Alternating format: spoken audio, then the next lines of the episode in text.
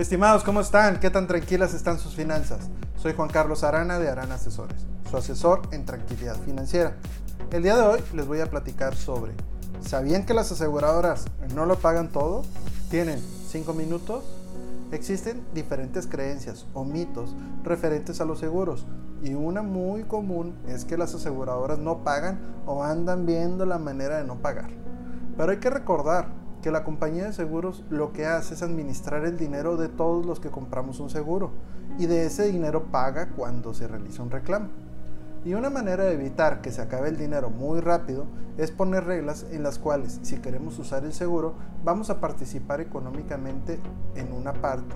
De ahí que digo que el seguro es una ayuda económica para no salir quebrado en las finanzas personales en caso de tener que hacer uso del seguro y las diferentes formas de participación del asegurado en un siniestro son franquicia. Consiste en una suma fija o en un tanto por ciento de la suma asegurada y funciona si el siniestro no excede dicha suma o porcentaje.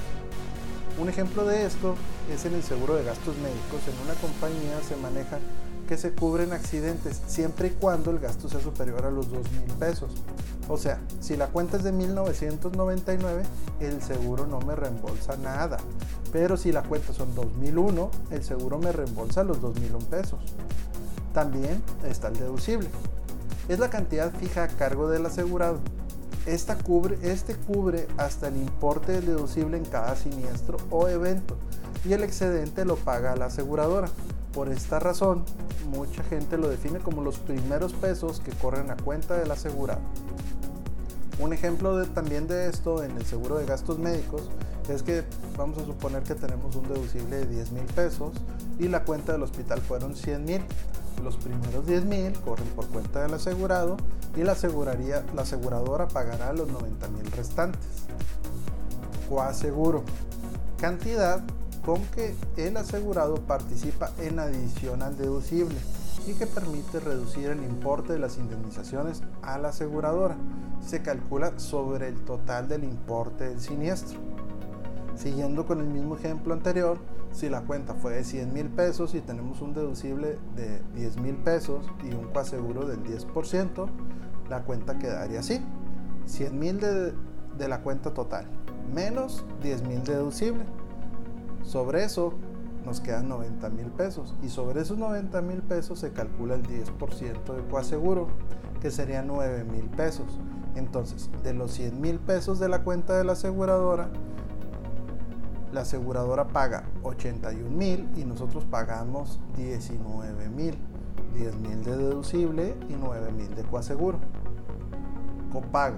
Cantidad a cargo del asegurado en cada servicio de salud recibido. En los seguros de salud, que son diferentes a los de gastos médicos, por lo general incluyen consultas médicas y para las consultas manejan un copago. Vamos a suponer que el copago es de 150 pesos. Entonces, en lugar de pagar los 600, 700 pesos de la consulta como clientes, solo pagaríamos los 150 de nuestro copago. Con estas modalidades, la aseguradora hace partícipe al asegurado en los riesgos que asegura y esto le permite intentar mantener el costo de los contratos a un nivel aceptable. Recordemos que lo que se está comprando es capital, es decir, dinero que será indemnizado.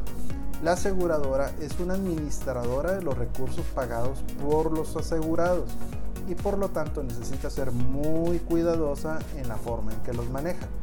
Y como podemos ver, esta es otra de las razones para tener una reunión urgente con nuestro agente de seguro certificado y nos ayude a encontrar el seguro que mejor se adapte a las finanzas personales de cada quien y nos explique de la mejor manera cómo participamos en caso de necesitar el seguro. Y recalco, un seguro es una ayuda económica para no salir quebrado, de ahí que la aseguradora no va a pagar todo. Estimados, ¿les interesaría un diagnóstico de sus finanzas personales y qué tan seguras están? Los invito a entrar a la página www.aranasesores.com donde les voy a regalar la primera asesoría personalizada. Solo hay que dejar unos datos y agendamos una videocita.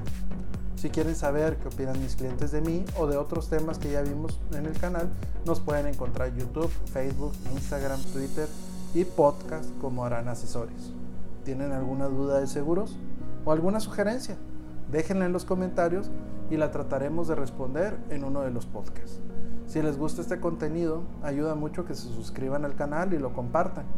Y como cada semana, les pido una disculpa, porque si antes les pasaba esto y no estaban protegidos, era por desconocimiento. Ahora si les pasa, es por gusto. Les deseo unas finanzas tranquilas.